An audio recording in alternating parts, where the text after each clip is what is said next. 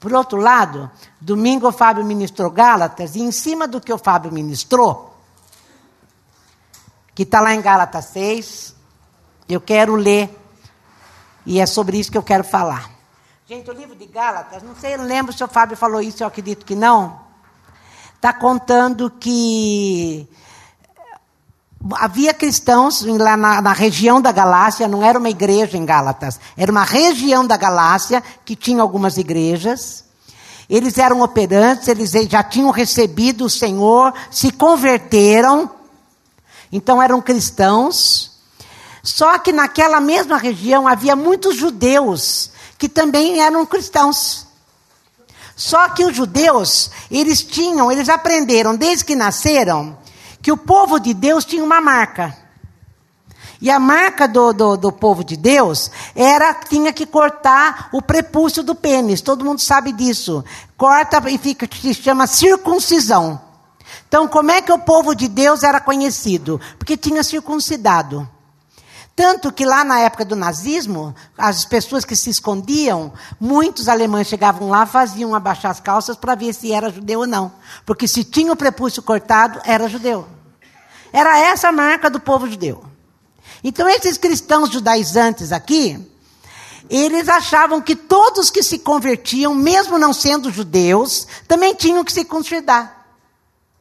Mas Paulo, ele tinha já experimentado tanta libertação do Senhor, porque Paulo também era judeu. Ele também tinha o prepúcio cortado. Só que daí Paulo experimenta aquela conversão e ele sabe que só Jesus e mais nada. E os, e os galados que estavam lá na, na Galácia, eles começaram a ser seduzidos pelos judaizantes. Então os judaizantes falavam: não, tudo bem, você tem que. Você se converte, tudo bem, mas você também tem que cortar o prepúcio, senão é povo de Deus. Daí Paulo fala: não. E a, o tempo todo do, do livro de Gálatas é essa discussão. Paulo defendendo o apostolado e defendendo que era Jesus e mais nada. Não precisava mais nada para ser feito. Até hoje a gente tem um monte de igreja que é judaizante, né? Tem as festas das primícias, usa kippah, é um monte de besteira. Que era para o judeu, não é para nós. Não é para nós. Para nós é Jesus, ponto. E mais nada. E era essa a discussão de Paulo com os da Galácia. Daí aqui o Fábio terminou no 10. E eu mandei até ele ler depois, lembram? Eu vou ler de novo. Daí ele fala assim, nessas linhas, ele estava irritado, Paulo já estava brigando com eles. O que que fez vocês pararem? Vocês estavam andando tão bem? Por que, que vocês estão recuando? Por que, que vocês estão desse jeito? E nessas linhas finais, no 11, chama atenção para os traços grossos da minha caligrafia, para ressaltar a importância do que eu escrevi. Aqueles que tentam impor a vocês a prática da circuncisão têm um único objetivo Querem parecer bons sem fazer esforço, pois não têm coragem de viver a fé que compartilha o sofrimento e a morte de Cristo. Precisa de muita fé. Gente, falando nisso, a gente precisa de muita fé para crer que o que Jesus fez ali naquela cruz trouxe libertação para nós, né? Por isso que a Bíblia fala que sem fé é impossível agradar a Deus. Eu tenho que ter fé para crer que o sacrifício de Jesus me libertou.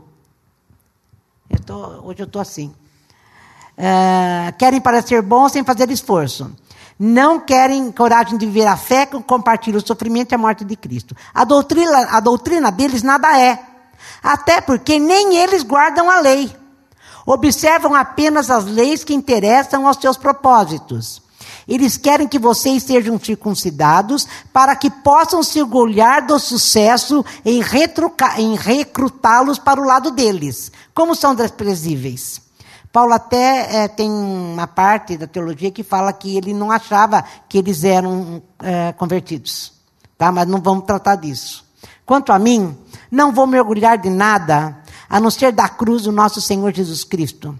Por causa daquela cruz, fui crucificado aos olhos do mundo.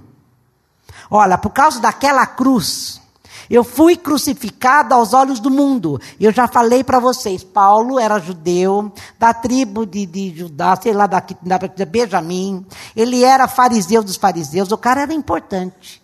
E quando ele se converte, ele perde até a herança dele, porque a família dele não, não, eh, não deu mais nada para ele. É como se mandasse ele embora de casa, que é o que acontece com muita gente. Eu fui liberto da atmosfera sufocante, da necessidade de agradar os outros e me encaixar nos padrões mesquinhos ditados por eles. Percebem que essa é a questão principal? Não é o que fazemos, como submeter. Presta atenção nisso.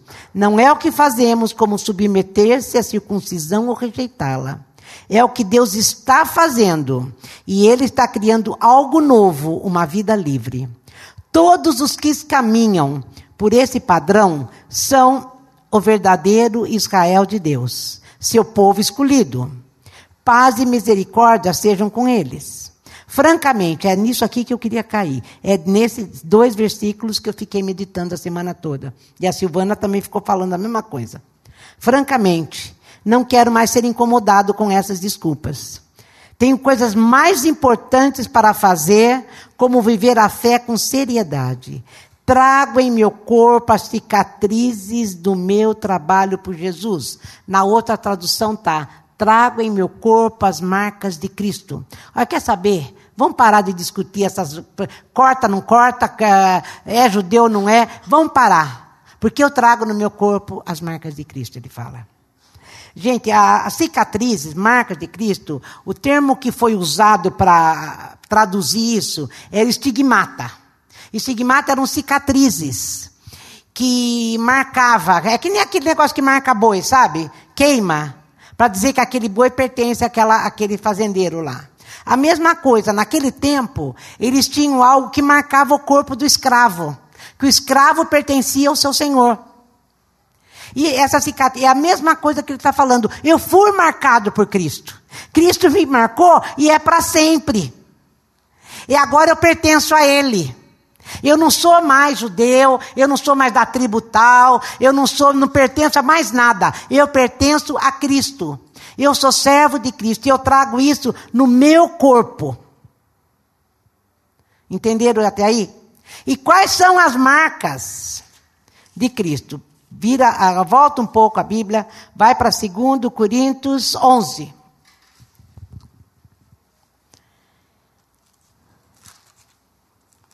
E está falando assim: vocês é circuncisão, né? As minhas marcas.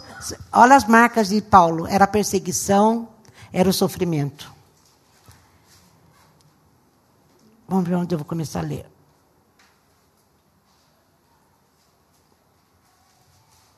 Ora, trabalhei muito mais do que eles.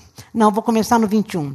Uma vez que vocês admiram tantos egomaníacos do púlpito, que é o que ele está falando em cima,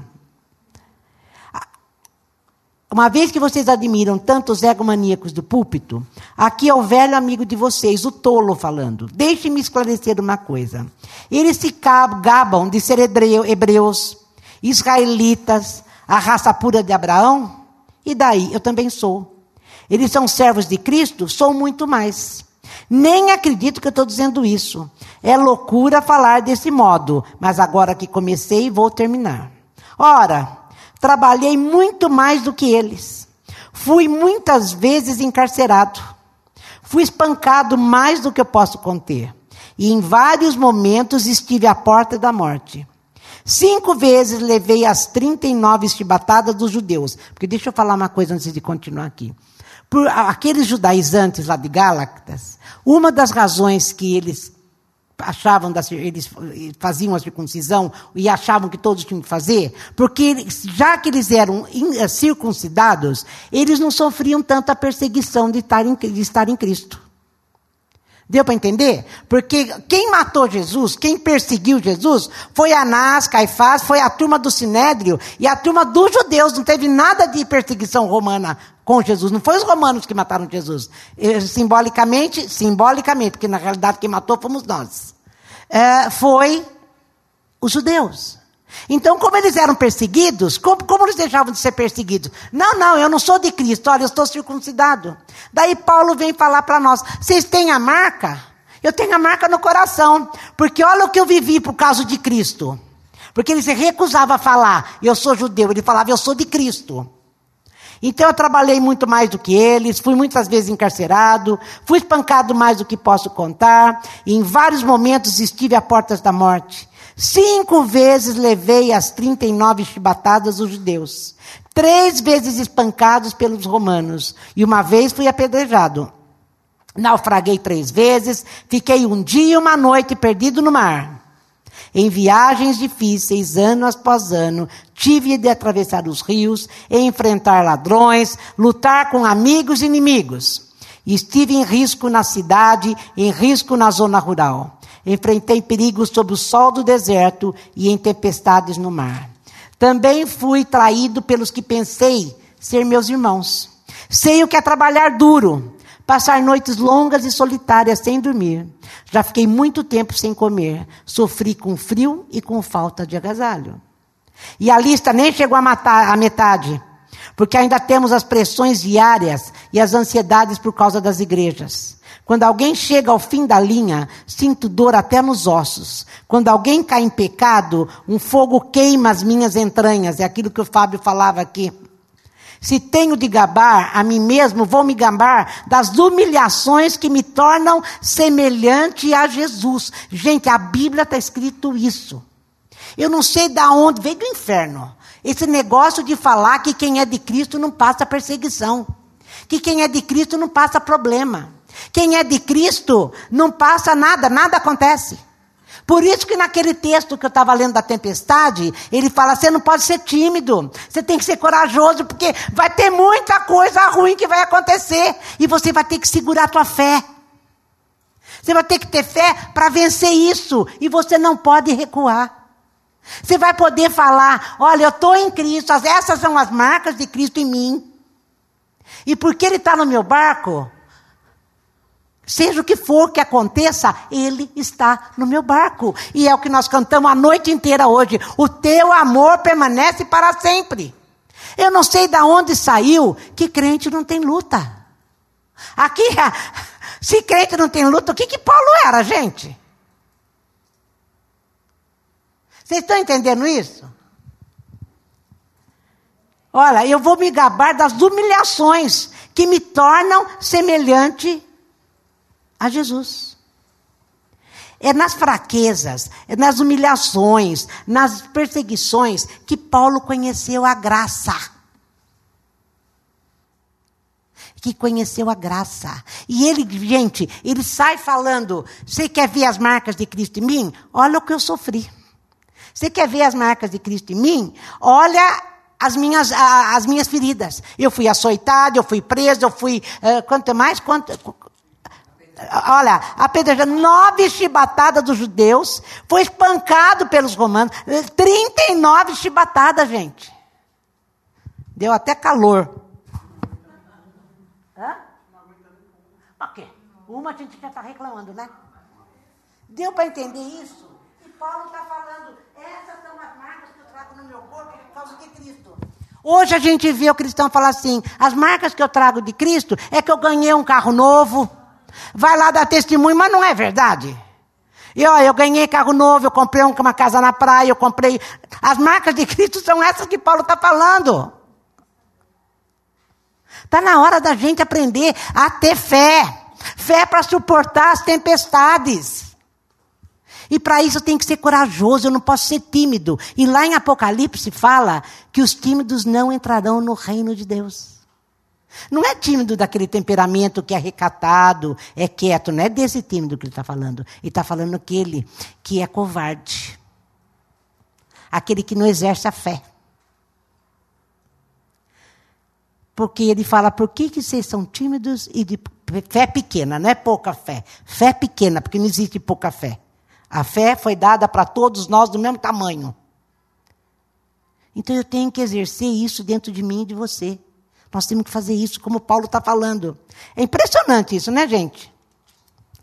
Então, se eu vou gabar, eu vou me gabar daquilo que eu sofro para me tornar parecido com Jesus. Daí foi o que eu falei. A, a graça, é, é, através da fraqueza, da dor, da humilhação, da perseguição, ele conheceu a graça. Que lá em Tito 2, vamos lá, Tito é antes de Hebreus. Toda hora eu acho que é depois, depois é Tiago.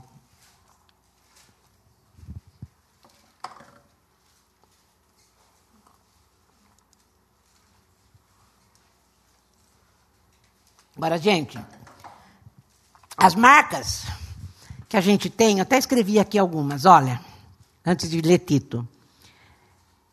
Quando a gente pertence a Jesus, ter marca de Jesus é aquilo que nos é, torna é, propriedade de Deus, tá certo? Então, essa marca aqui, e isso vem mudar a nossa vida. A igreja, falar, a igreja hoje sofre perseguição? No Brasil não sofre. A igreja não sofre porque a gente é livre para poder se reunir a hora que quer, como quer e fazer o que quer. E mesmo assim tem um monte de gente que não vem. Pois é, ela mais persegue do que é perseguida. Mas a igreja perseguida lá, existe em países que não se pode nem falar de Jesus. Eu lembro uma vez que o Ari falou que ele foi num, se encontrar com uma igreja perseguida lá que tinha aqui só duas pessoas, não é? Iam até no deserto, se encontravam, conversavam, voltavam, não podia ter mais que dois. E assim mesmo era perigoso. Ou então se esconder embaixo da, das cavernas, tudo para se reunir para falar de Jesus. E essa aqui, essa igreja perseguida, ela tem a marca do sofrimento, como Paulo teve. Não é o nosso caso. Não é o nosso caso. Agora, a vida também traz marcas para nós. Umas traz ruga, né? E essas, essas é, marcas são cicatrizes em nós, dentro da nossa alma. Rejeição, abandono, uh, que mais? Falta de amor, porque ninguém me ama, ninguém me quer. Então você sempre derrotada, sempre acha que é a mosca do cocô do cavalo do bandido. É a marca que a vida traz pra gente. Aconteceram um monte de coisas. Eu olhei direto. Vocês viram que eu olhei direto? Essa mosca já está morta, eu já matei, mas de vez em quando, de vez em quando ela quer ressuscitar a mosca. Mas é isso. Essa, essa, essa coisa da nossa alma, a vida marcou a gente. A vida marcou. Gente, sabe qual é o, o remédio? É isso que nós cantamos hoje. Crer e ter fé no amor de Deus. Quando eu sei que Deus me ama, essa, essa cicatriz desaparece. Outra, outra coisa que a, outra cicatriz que nós temos é do pecado. Pecado, ó, álcool, droga, prostituição, adultério, tudo isso marca a gente. Uma vez que você cometeu, marca a gente. E só o sangue de Jesus para apagar essas marcas. Porque ele fala que o sacrifício ali na cruz apagou as marcas do nosso pecado, ele nos deixou limpos. Ele fala lá em Isaías 1 que nós ficamos mais alvos do que a neve. Eu vou lá diante dele com aquela lista de pecado, ele fala, mas eu já te perdoei. Vocês são mais limpos, alvos do que a neve. Então, essas cicatrizes, o só Jesus vem tirar da gente. Agora, lá em Tito, como eu falei, por causa das perseguições, ele conheceu a graça. E olha o que ele fala aqui. Olha as marcas de Jesus em nós agora, que nós temos uma nova vida pela graça. A sua tarefa, ele está falando para Tito: Tito, olha, eu vou deixar para você uh, umas igrejas para você cuidar, e a sua tarefa é explicar os assuntos que contribuem para uma doutrina sólida. Oriente os homens mais velhos a viver com equilíbrio. Então, equilíbrio é uma marca de Jesus. Tito 2, 1. Achou Tito? Equilíbrio, vírgula. Dignidade e sabedoria é marca de Jesus. Para que haja perseverança, fé, e amor saudáveis. Oriente as mulheres mais velhas a viver com respeito, para que não sejam fofoqueiras nem bêbadas, mas modelos de bondade. Que as mulheres, que então quem a mulher que é que tem a marca de Jesus é modelo de bondade. Que as mulheres mais jovens, ao se inspirar nelas, saibam como amar os maridos, o marido e os filhos, sejam virtuosas e pura, e puras Cuide bem da casa, sejam boas esposas. Não queremos. Vocês concordam que para eu ter esse tipo de virtude, essas virtudes das marcas de Cristo em mim, eu tenho que muitas vezes matar o meu eu, né? Eu tenho que ir para a cruz. E lá na cruz eu mato o meu ego. E eu vou ser virtuosa, vou ser pura, vou cuidar bem da casa, vou ser boa esposa, vou amar o marido e os filhos. Mas ele é um traste. Mas a Bíblia fala que quem tem a marca de Cristo ama. É marca de Cristo. não é circuncisão, porque a circuncisão é físico. As marcas de Cristo é de dentro para fora. É algo que brota aqui dentro e vai desembocar em atos. Não queremos que ninguém se afaste da mensagem de Deus por causa do comportamento delas. Oriente também os jovens a viver uma vida disciplinada. Acima de tudo, para que todos vejam, mostre essas virtudes na sua vida. Quer dizer, essas marcas de Jesus na sua vida. Não corrompa seu ensino. Daí ele começa a falar com Tito. Quando ele fala, mostra essas virtudes na sua vida, quando a gente passa pelas águas, a gente se batiza, eu estou mostrando para todo mundo que eu tenho as marcas de Cristo. Quando eu tomo a ceia, todo mundo está vendo que eu tenho a marca de Cristo. Mas é muito mais do que isso. É aqui, ó. Eu tenho que ser exemplo. Eu tenho que ter as virtudes internas para que todo mundo veja, não só no batismo, porque batismo é isso. Eu mostrar para o mundo que eu sou de Jesus. Jesus se batizou, também vou me batizar. Tá? E tomar ceia é, eu comemoro aquilo que ele fez por mim. Então eu estou mostrando para o mundo o quem nós, de quem nós somos, a quem nós pertencemos. Daí eu fui pro 9. É, no, bom, orienta os que têm outras funções na igreja a ser trabalhadores leais. Um prêmio para os seus patrões. Vai ser o melhor empregado que seu patrão pode ter. Sem falar mal pelas costas, sem atos de desonestidade. Assim, o bom caráter deles vai resplandecer por meio das suas atividades, acrescentando brilho ao ensino do nosso Salvador. Quer dizer, quando você está numa empresa e você é um bom empregado, todo mundo pode falar mal do seu patrão, você não vai falar, ao contrário, se você puder, você vai brecar. E você vai ter um bom caráter. Aqui está falando que, olha, isso vai resplandecer no meio das suas atividades. Todo mundo vai ver que você é diferente. E vão falar para você: escuta, tem alguma coisa em você que é diferente dos outros. Daí você pode falar: eu trago no meu corpo as marcas de Cristo. Porque às vezes eu vou ter que ir para a cruz, eu vou ter que sofrer o dano para poder ser maravilhoso para o meu patrão. Todo mundo rouba, mas eu não posso roubar. Eu tenho que ser honesto. Vocês estão entendendo o que eu quero dizer, então? Trago em meu corpo as marcas de Cristo. Não basta você falar que é crente. Eu lembro que uma vez o Caio Fábio disse, há muitos anos atrás, acho que uns 30 anos atrás, a pior coisa da vida é você ser conhecida por ser cristão, por estar com a Bíblia debaixo do braço. Ou com a roupa comprida, ou com o coque na cabeça. É a pior coisa da vida isso. Você tem que ser conhecido por ser cristão pelas marcas que você traz em você. Mas não acabou aqui não, hein? A disposição de Deus para dar e perdoar agora é pública. A salvação está disponível a qualquer um. Mas lembre-se, viu, gente? Só o sangue. Essa. Estamos mostrando como virar as costas para uma existência permissiva e sem temor a Deus e como assumir uma vida repleta de Deus e honrosa para Ele. Essa nova vida porque a marca de Cristo é essa, é essa nova vida. Está começando exatamente agora, que é o que o Du falava, que está ali lá em Romanos, e tem muito para fazer ainda. Estimula nosso desejo pelo dia glorioso, quando nosso grande Deus e Salvador Jesus Cristo vai aparecer. Ele se ofereceu como sacrifício para nos levar de uma existência de trevas e de rebeldia para uma vida pura e boa, fazendo de nós um povo pela qual possa se orgulhar, cheia de energia para fazer o bem. O antídoto contra o mal é o bem. Você tem que ir para a cruz fazer o bem, quando a vida te desafia a fazer o que todo mundo faz.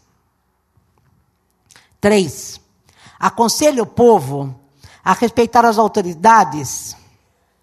A graça capacita, viu, gente, a gente a viver a vida cristã, a serem cumpridores da lei, sempre prontos a dar a quem precisa. Nada de insultos ou brigas. O povo de Deus deve ser cortês e ter o coração aberto. Então, olha, de tudo aquilo que eu li, ainda aqui, eu tenho que ser cortês e ter coração aberto. Há pouco tempo atrás, éramos tolos. Isso são marcas do pecado. Teimosos, enganados pelo pecado, dominado pelos instintos. Pessoa que é dominada pelos instintos é que a carne está muito forte. Tem que jejuar para matar a carne. Andando sem destino, cabisbaixo, odiando e sendo odiado. Mas quando Deus, nosso Salvador, bondoso e amoroso, interferiu, Ele nos salvou de tudo isso. Tudo foi obra dele. Nós não fizemos nada. Ele nos limpou. Saímos daquela situação como povo especial, purificados por dentro e por fora pelo Espírito Santo. Nosso Salvador Jesus generosamente nos deu a nova vida. O dom de Deus restaurou nosso relacionamento como Ele e nos devolveu a vida. E ainda mais vida por vir, uma eternidade de vida. Podem contar com isso. Ele leva as marcas do nosso pecado, ele leva as marcas da nossa vida e faz com que a gente seja uma nova criatura. Uma boa esposa, um bom marido, um bom filho, um bom cidadão, um bom amigo, um excelente cristão, para que todo mundo veja as marcas de Cristo em nós. Se isso acontecer, muita gente vai querer saber o que é que está dentro de você e que ele também quer. É isso que ele está falando. Então não adianta você fazer coisas externas. Não adianta você fazer bondade quando todo mundo está vendo. Não adianta você orar em voz alta com cara de piedade e dentro você está em ebulição querendo matar o outro. Perdão é uma marca de Cristo em nós. Não existe como ser de Cristo e não perdoar. Não existe como ser de Cristo e não amar. Não existe como ser de Cristo e não fazer tudo aquilo que ele fala em Mateus 6 e 7, 5, 6 e 7.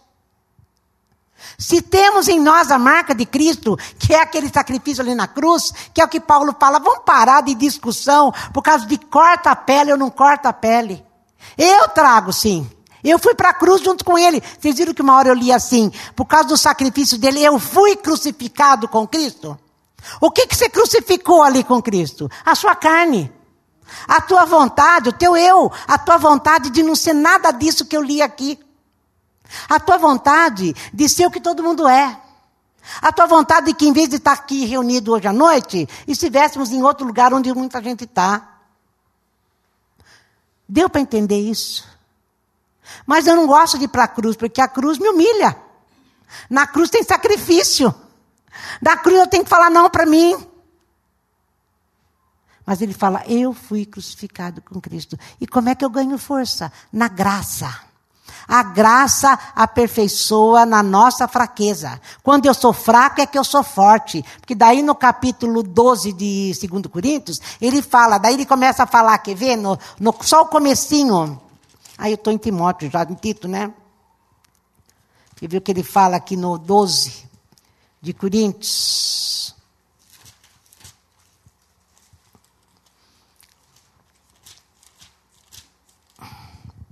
Vocês me obrigam a falar desse modo. Faço isso contra a minha vontade. O título aqui é Força que brota da fraqueza. Mas agora que estamos no assunto, eu posso tratar das questões e revelações que Deus me deu. Quer dizer, até agora eu contei as marcas de Cristo em mim. Agora eu vou contar que, a, porque eu tenho essas marcas, Deus me deu revelações. Deus me deu ah, o discernimento de tudo que está acontecendo, que é o que acontece lá naquela tempestade. Quando Deus fala assim, Jesus fala para eles, vocês são tímidos. Vocês precisam ter corajosos para enfrentar o mundo e o mundo espiritual que está por vir. E no capítulo, no, no, no versículo, logo em seguida da, da, da, tempestade, ele começa a contar que a hora que eles saem do barco, vem um endemoniado. E ninguém consegue expulsar o demônio. Só Jesus consegue. Ele fala, é desse tipo de atitude e de coragem que vocês vão ter que ter, porque isso vai ser a vida de vocês daqui para frente. Vocês estão mexendo no reino físico e no reino espiritual. Às vezes a gente vive a vida como se fosse só a, a físico. Não, nós estamos no mundo espiritual. Tudo é espiritual para nós. Tudo é espiritual. E é o que Paulo está falando. Às vezes a gente fica pensando que, não, é, eu tive uma revelação maravilhosa, eu tive um discernimento que Deus me deu, tremendo, experimentei o poder do Espírito Santo na minha vida, está tudo bem. No dia seguinte você pode contar que a luta vem e vem demais. Mas ele te preparou, ele falou: não seja tímido e tenha fé. Tenha coragem. Tenha coragem, que a, a bomba vem aí. Mas por que, que você vai temer? Nós até cantamos, eu não preciso temer. Eu não preciso temer. A gente acha que a vida, a gente foi criado e estamos aqui só para viver brincando. A vida não é brincadeira, não, gente. A vida não é brincadeira. É dessas coisas que ele fala e a gente não, e a gente não, não leva a sério. A vida com Deus é séria. E só que tem uma coisa, gente: só o sangue de Jesus e o amor de Jesus tem tirar essas cicatrizes do meu corpo. Agora, quando você confia, quando você se entrega, quando você chega para Ele e fala, Senhor, olha, está aqui, ó, o que, que eu faço? Ele te ajuda, Ele está com o teu lado, Ele te ama, nós acabamos de falar isso. Acabamos de cantar. E o Hélio tem uma pregação que ele fala sobre encontros com Deus. E quando ele fala do encontro com Deus, ele fala daquela mulher é, hemorrágica que chega diante de Jesus e tem um encontro com Jesus. Em Marcos 4 ou Marcos 5. Tem um encontro com Jesus. Daí, acho que é encontro com Deus. Daí ele se ela se encontra com Jesus, todo mundo esbarrava, mas ela não, ela se encontrou mesmo com ele. Porque ele percebe que sai virtude dele. A vida da mulher, ela, ela contou toda a verdade, e ele fala: quando você expõe toda a tua verdade, toda a tua carnalidade, todo aquele seu prepúcio que não foi cortado para ele, ele vem e te ajuda. Ele chegou na vida daquela mulher, mudou a história daquela mulher. A mesma coisa ele fala de Zaqueu. Zaqueu era um homem que roubava, era desonesto. Teve um encontro com Jesus, ele se tornou generoso. E não roubou nunca mais. Porque Jesus o marcou. Encontros que marcam, acho que era. Não, não sei se é isso. Não sei se é encontros que marcam ou se é encontro com Jesus. Procura. É isso que ele fala. Então, gente, quando você encontra com o Senhor e se deixa marcar, o Senhor te ajuda. O Senhor muda a tua história. Daí você tem essa nova vida aqui. E essa nova vida é aquela do ferro quente em você, sabe?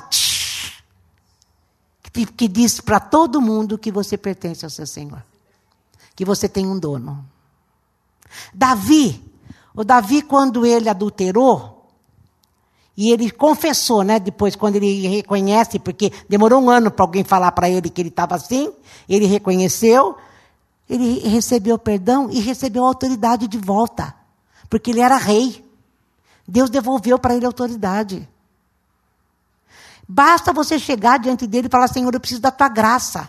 Eu preciso ser curado. Eu preciso de graça para ser curado dessa deformidade, da minha, dessa marca que a vida me trouxe.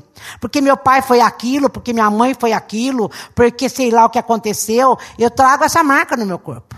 Mas eu não quero mais. Eu preciso da tua graça para poder ter a tua marca. E a tua marca vai fazer com que eu não tenha nada, nada do mundo em mim. Nada do mundo em mim. Aquela marca do pecado, a marca da vida, qualquer coisa, ou seja da alma, ou seja do corpo, ou vícios. É a graça que vai ajudar a gente a sair dessa. Porque é na fraqueza é que somos fortes. Basta você confessar. Senhor, eu tenho esse problema e eu preciso da tua graça, me dá, me dá isso. Mas eu volto a dizer, você não pode ser tímido na fé. E eu não sabia até estar aqui no púlpito que tinha tanta ligação essas duas palavras minhas. Essas duas meditações essa semana. Mas é toda, toda meditação, tudo, tudo ligado. Tudo ligado. É isso que ele está falando. Então, em nome de Jesus, que nessa noite você possa dizer para Jesus que você quer ser marcado por Ele e que Ele venha pagar toda, toda a marca, toda a marca que a vida ou o pecado te deu e que você não quer mais. Você quer a marca dele agora. Não pensa você que você vai sair daqui e vai ser marcado para comprar carro, para comprar casa. Pode até comprar casa e carro, mas não, não é. Ele, é por isso, é, como dizia o Fábio há muito tempo atrás, ele ensinou isso para gente, é só a cereja do bolo. Amém? E porque nós temos a marca de Cristo, a gente comemora tomando a ceia. A gente compartilha do sangue do corpo de Cristo, sabendo, Senhor, o Senhor me marcou e hoje eu estou comemorando isso, a minha nova vida, a minha nova história, que o Senhor veio e proporcionou para mim essa nova história que eu posso ter. Me, se o Senhor ainda não me marcou, marca nessa noite, para que eu saia daqui com as suas marcas e apaga toda a marca do pecado na minha vida. Apaga toda a marca que a vida me trouxe. Não quero mais. Quero só ter as tuas marcas. Evidente que é um processo, né? Evidente que é todo dia eu vou ter que não ser tímido e ter fé. Todo dia eu vou ter que lembrar do grande amor de Deus. É todo dia. Às vezes três vezes por dia. Um bom, é uma boa dosagem de remédio. Toma de manhã, de tarde e de noite, numa, de, de seis em seis horas. Vai fazer bem para mim e para você. Amém? Então, vem se aproximar da mesa, mas eu quero orar e dizer para Jesus: Jesus, Paulo entendeu tanto que ele dizia: graças a Deus por Jesus Cristo. Graças a Deus por Jesus Cristo. Senhor, derrama graça sobre a nossa vida nessa noite. Nos capacita, Senhor, a enfrentar essas tempestades, sabendo que o Senhor está no barco. Bastava, Senhor, eles te acordarem, bastava eles crerem, Senhor, crerem e, sem medo, chegar para o Senhor e falar: Mestre, olha o que está acontecendo, vem em nosso socorro. As coisas teriam saído diferente. Saíram, porque o Senhor acalmou a tempestade. O Senhor acalmou a tempestade. E depois ainda eles dizem: Quem é esse? Que até o mar e o vento lhe obedecem. Não tinha entendido muita coisa ainda. Mas nós sabemos quem o Senhor é e o que o Senhor fez por nós. Como Paulo estava falando para Tito, o Senhor trouxe essa nova vida. E hoje nós queremos, Senhor, tomar tua ceia, celebrando, celebrando essa nova vida que o Senhor nos marcou. Em nome de Jesus. Que cada um daqui possa sair. Eu trago no meu corpo as marcas de Cristo. E lembre disso em todo o tempo, quando estiver lutando contra. Eu trago no meu corpo as marcas de Cristo. Louvado é o teu nome, Jesus Cristo. Louvado é o teu nome. Pode se aproximar da mesa. A ceia é só uma celebração de, de tudo, toda a obra de Cristo nas nossas vidas. As crianças também estão tomando, porque é muito bom ensinar as crianças desde cedo, desde cedo, o que que Jesus veio fazer na vida de todos nós. É evidente que com a linguagem deles. Mas é bom a gente crescer sabendo que eu não sou mais daquele jeito. Agora eu sou uma nova criatura. Amém? Se aproxima da mesa. Não precisa ser batizado para participar da ceia. O batismo é uma outra, um outro ponto.